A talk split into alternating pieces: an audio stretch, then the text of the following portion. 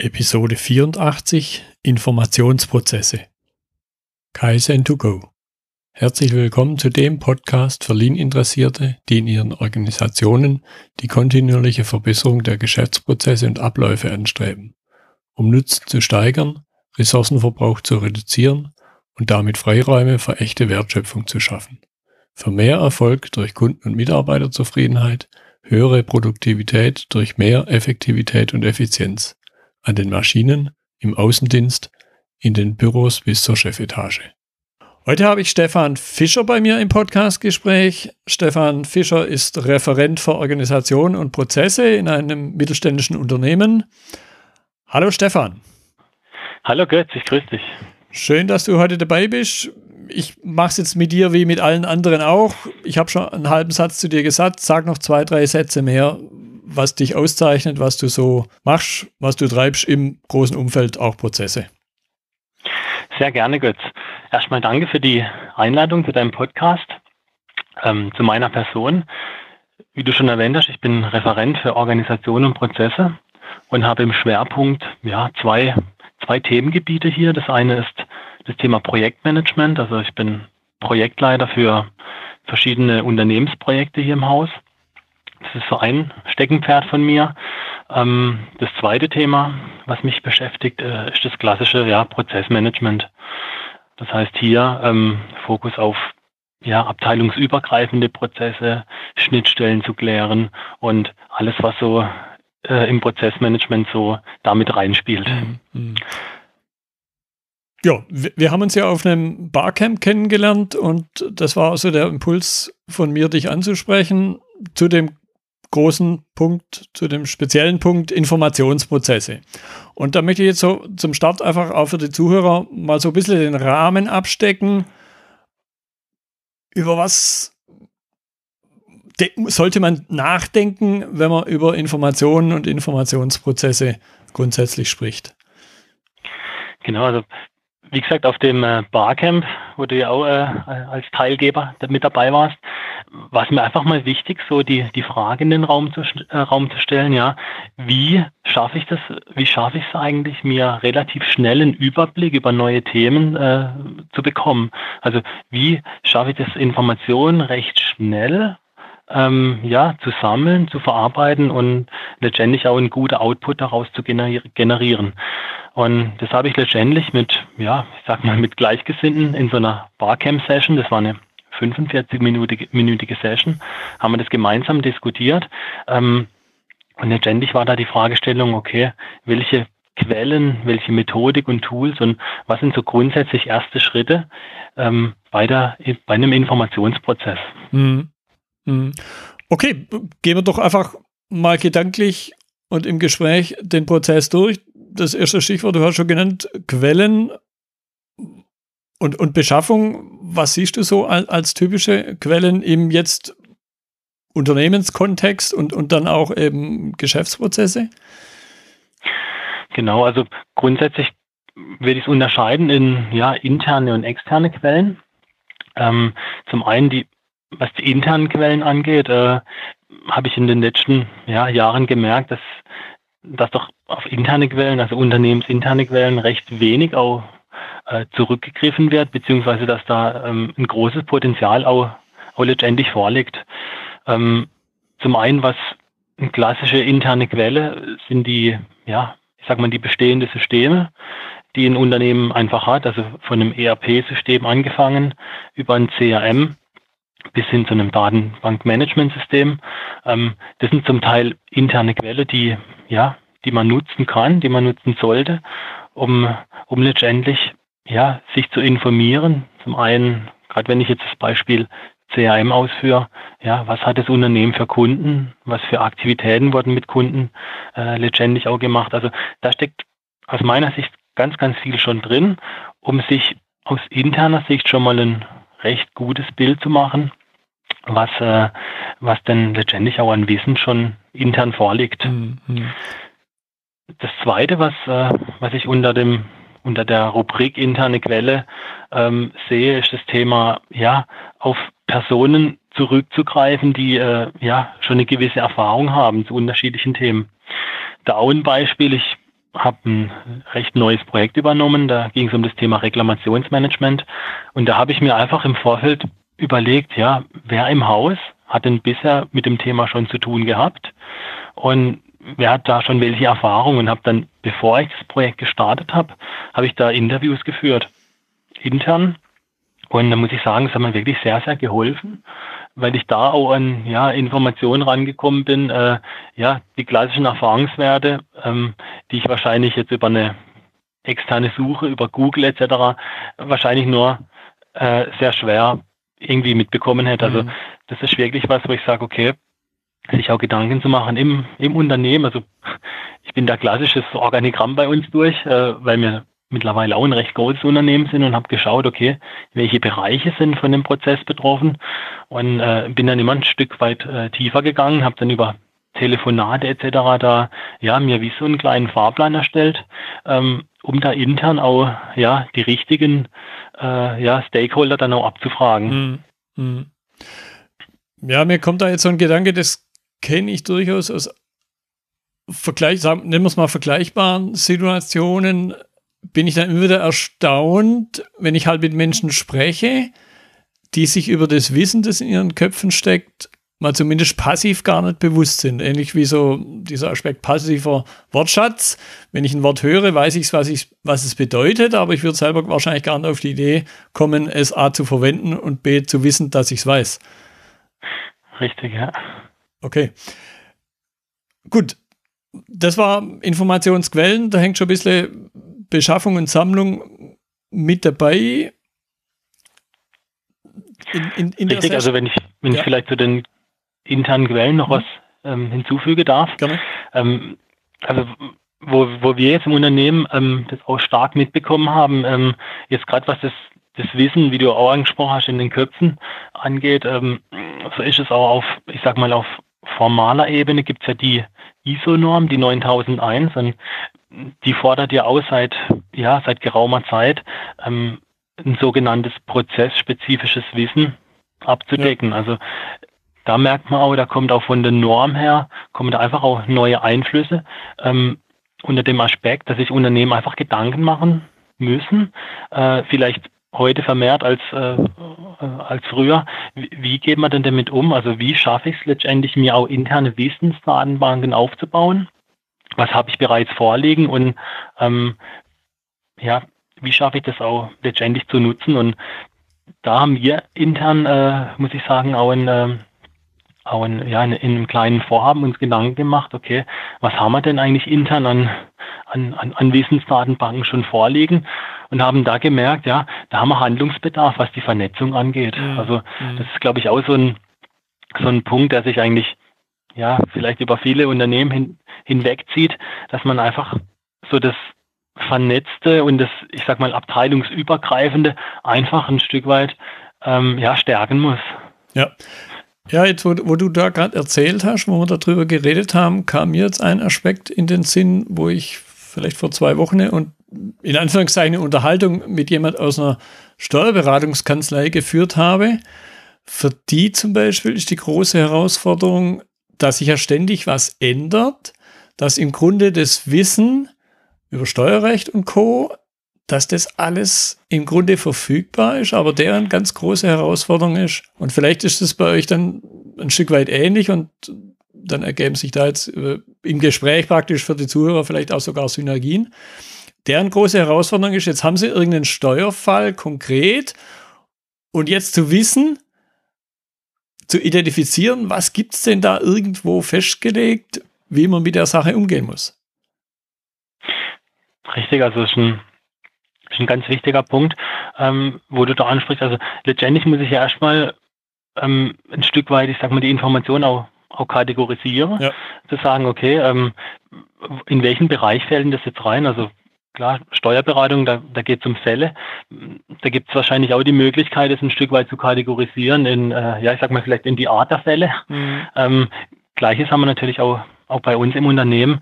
Ähm, denn letztendlich, ich mache es vielleicht, äh, um es auf ein Beispiel von, von uns zu beziehen, ja. äh, aufgrund von Kundenanfragen. Also äh, wenn Kunden Anfragen haben, dann ist es oft so, dass es äh, ja dass die Kunden ähnliche Anfragen haben und und da ist es doch aus meiner Sicht sehr hilfreich, wenn man da in Form von FAQs oder mhm. internen Wissensdatenbanken ähm, ja letztendlich der, das Wissen äh, niederschreibt.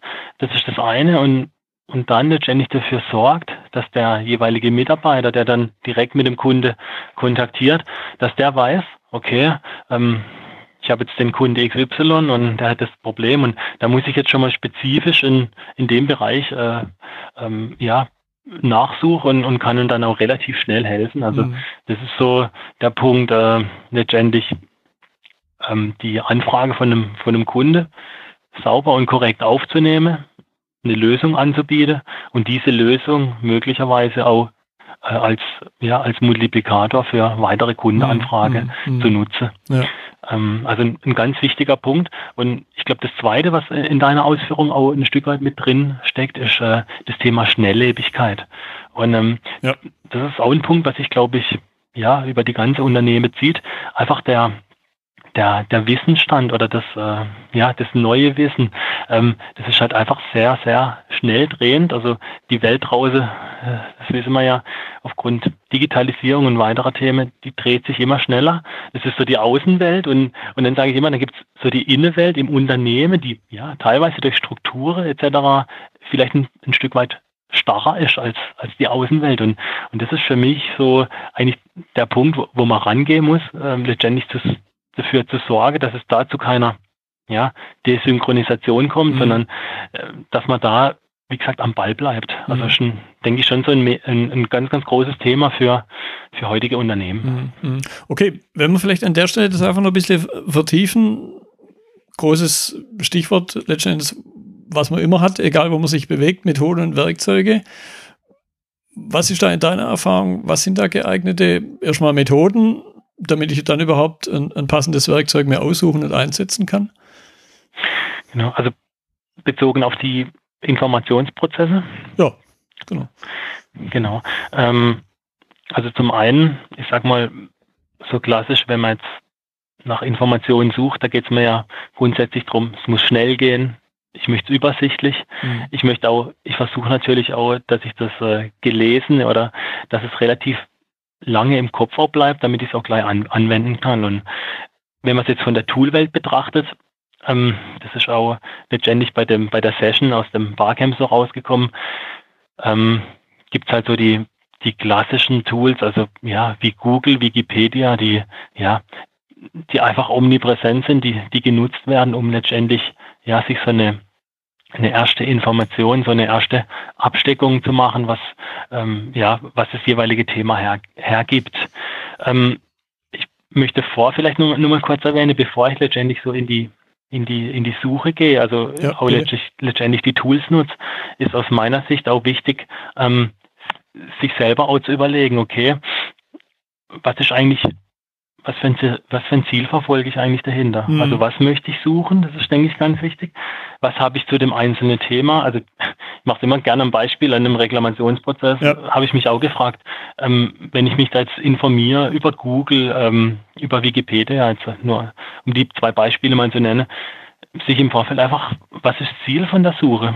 Was, was möchte ich damit erreichen? Welche Erfahrungswerte habe ich denn selber schon mit Reklamationen? Also was ist mir das selber auch schon wichtig. Und durch solche, ich nenne es mal innere Abklärungen oder gegebenenfalls habe ich einen, einen Auftraggeber, der sagt, okay, bereit, äh, bereit mal was auf zu dem Thema XY.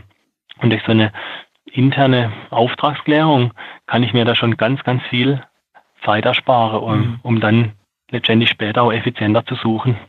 Also so das Vorgelagerte, ähm, gerade jetzt bei, bei neuen Themen, sage ich mal, macht es, denke ich, durchaus Sinn, sich da die eine oder, oder andere Frage nach Ziel, nach bisherigem Erfahrungsschatz einfach auch zu stellen. Ja, um, um sich letztendlich ja dann auch die Antwort geben zu können, ja, jetzt habe ich was gefunden, was ich gesucht habe. Richtig. Ja, ja, okay. Sonst, äh, also ich kenne es auch aus eigener Erfahrung, weil sonst kann eine Suche in eine, in eine Endlossuche enden und, äh, und das ist dann auch nicht, nicht zielführend. Ja. ja, ja. Absolut. Äh, in dem Punkt möchte ich vielleicht gerade einhaken mit den Tools oder Werkzeuge, ähm, die ich jetzt persönlich nutze und, und, und, die mich bisher auch weitergebracht haben. Also äh, was ich sehr gern nutze, wenn ich jetzt irgendeine Suche mache oder wenn ich mich in neue Themen einarbeite, dann ist das eine Mindmap. Mhm. Weil eine Mindmap ist für mich ein, ja, ein sehr gutes Übersichtstool, um, äh, um letztendlich mal ein, ein Großthema, wie das Reklamationsthema, in einzelne Rubriken zu unterteilen. Also das, das hat mir wirklich sehr geholfen, ähm, da einfach einzelne Rubriken zu bilden und, und dann letztendlich die, die einzelne Rubriken dann mit, mit Informationen zu füllen. Also vielleicht ein Beispiel beim Reklamationsprozess. Das habe ich in die unterschiedlichen Phasen eingeteilt. Da gibt es vielleicht vier Prozessphasen, nenne ich die jetzt mal. Und dann bin ich Phase für Phase eigentlich durchgegangen und habe hab mir da Fragen gestellt. Ähm, ja, was ist was, was ist da wichtig etc. Und habe dann auch spezifisch danach gesucht und äh, habe mir wie dann so kleine ja, To-Do-Listen gemacht und habe mhm. hab die Sachen dann weggegoogelt, wegtelefoniert, äh, ja, oder habe mich anderweitig auch darüber informiert. Also man merkt da schon ein bisschen, teilweise macht es, denke ich, schon Sinn, äh, da systematisch ranzugehen. Mhm. mhm. Ja, um, um ja dann auch den Punkt der mit durch den Kopf schießt, einmal was gefunden zu haben, dann eben auch wiederverwenden zu können. Also sprich durch eine Struktur, die ich in der Mindmap ja, ja mit aufbaue, eben beim zweiten Mal dann die Sachen schnell, schneller verfügbar zu haben und nicht wieder bei, bei Null anzufangen.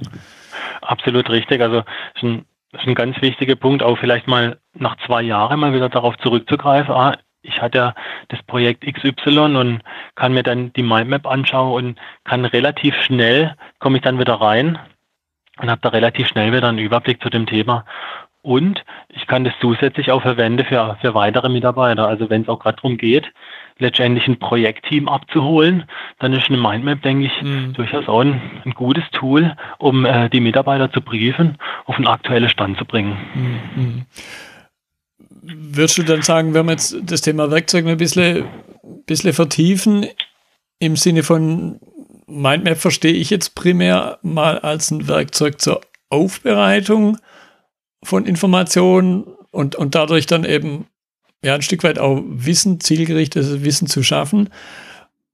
Was für eine Rolle würdest du sagen, spiel, spielen Werkzeuge beim Thema Ablage und Archivierung? da gibt mir so spontan durch den Kopf eine Mindmap. Letztendlich ist was Grafisches dafür jetzt vielleicht nicht so sehr geeignet. Richtig, ja. Also ich sag mal, die Übergänge sind ähm, teilweise fließend. Also wie du auch schon gesagt hast, eine, eine Mindmap hilft mir natürlich, um, äh, ja, ich sag mal, auf der grünen Wiese anzufangen mhm. bei einem Thema.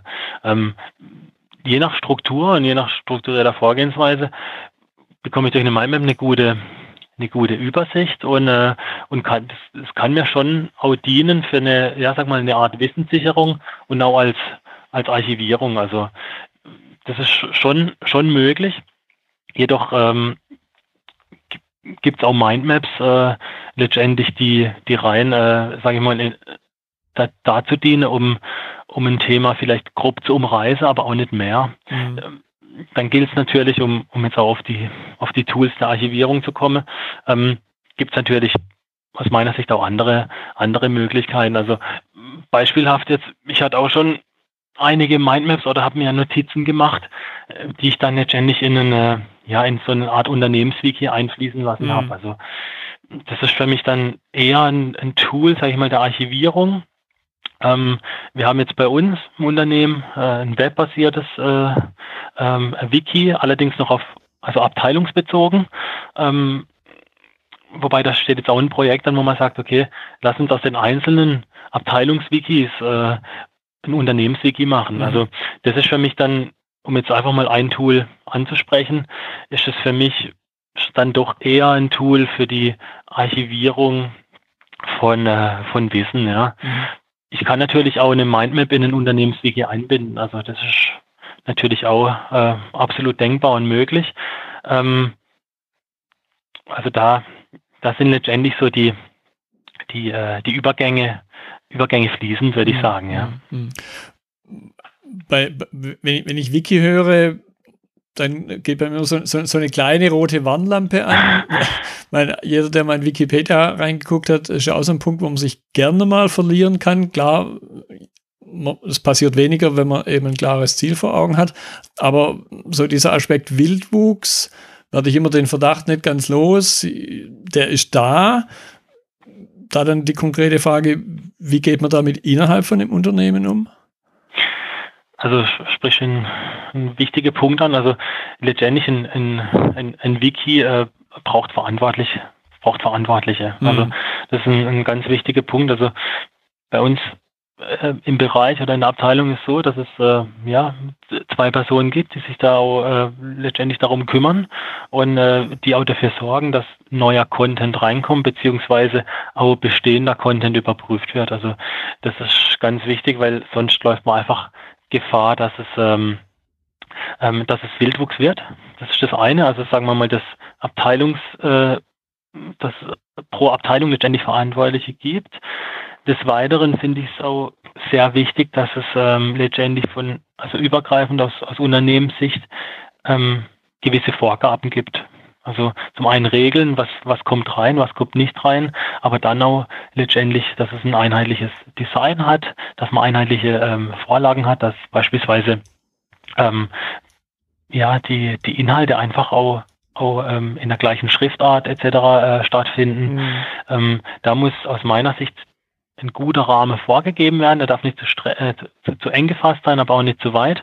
Aber ich würde sagen, das sind so die, also zwei sehr wichtige, wichtige Punkte, die es jetzt gerade bei einem, bei einem Wiki zu beachten gibt. Also die Verantwortlichkeit klar zu, zu regeln und, äh, und den Rahmen vorzugeben. Hm.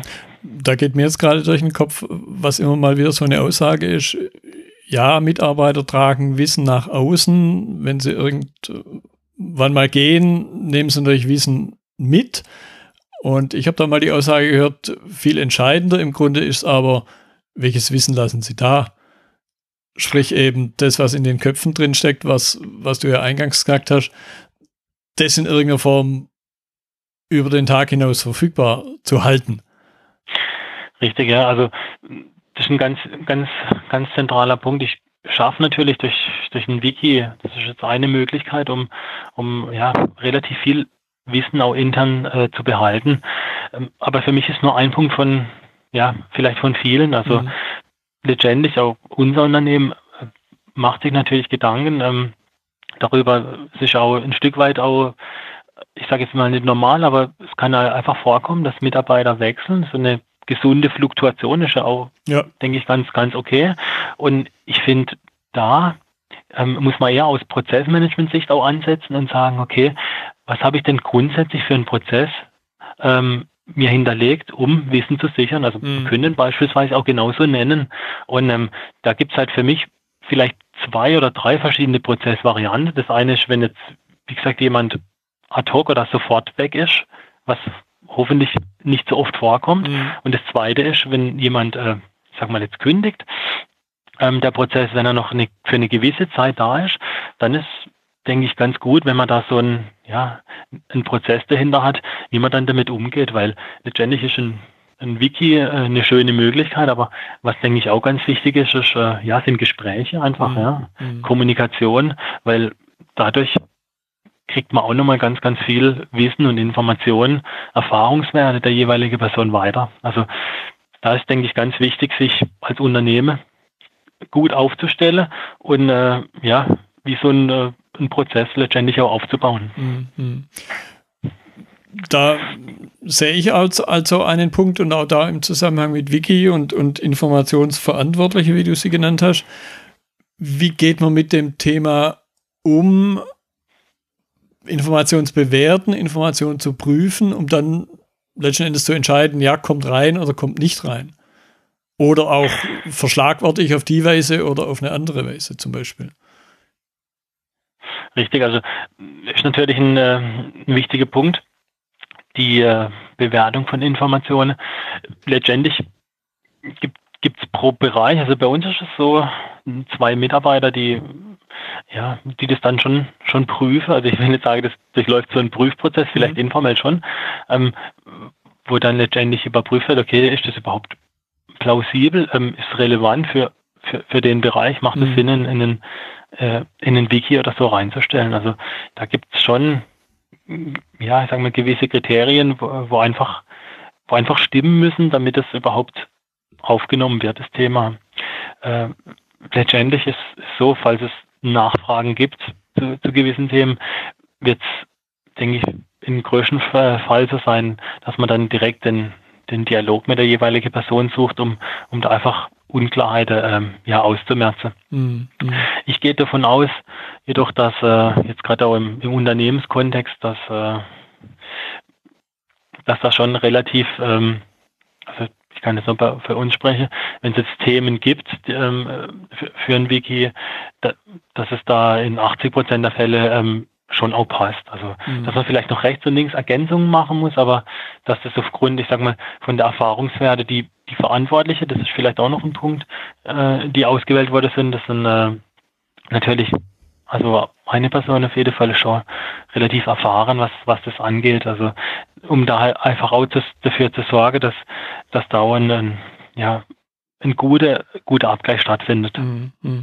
Ja, ich könnte mir dann vorstellen, das Stichwort fiel vorhin mal, einerseits vernetzt man Menschen damit, aber andererseits kann es, glaube ich, auch unheimlich interessant sein, eben, eben Informationen zu vernetzen durch Hyperlinks, letzten Endes eine Sache, woraus das Internet ja äh, im Kern irgendwo besteht.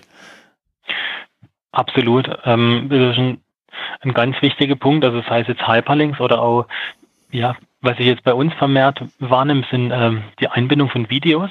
Mhm.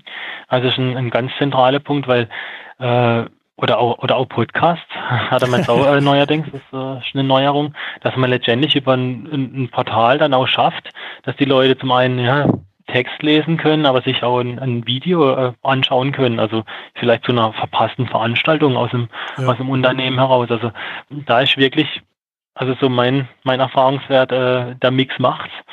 Ähm, und jetzt gerade auch das Thema Video, Podcast, das so aus dem Gefühl raus ist was, was, was jetzt in letzter Zeit bei uns vermehrt kommt und was ich so das Gefühl habe, was auch sehr gut bei den Mitarbeitern ankommt.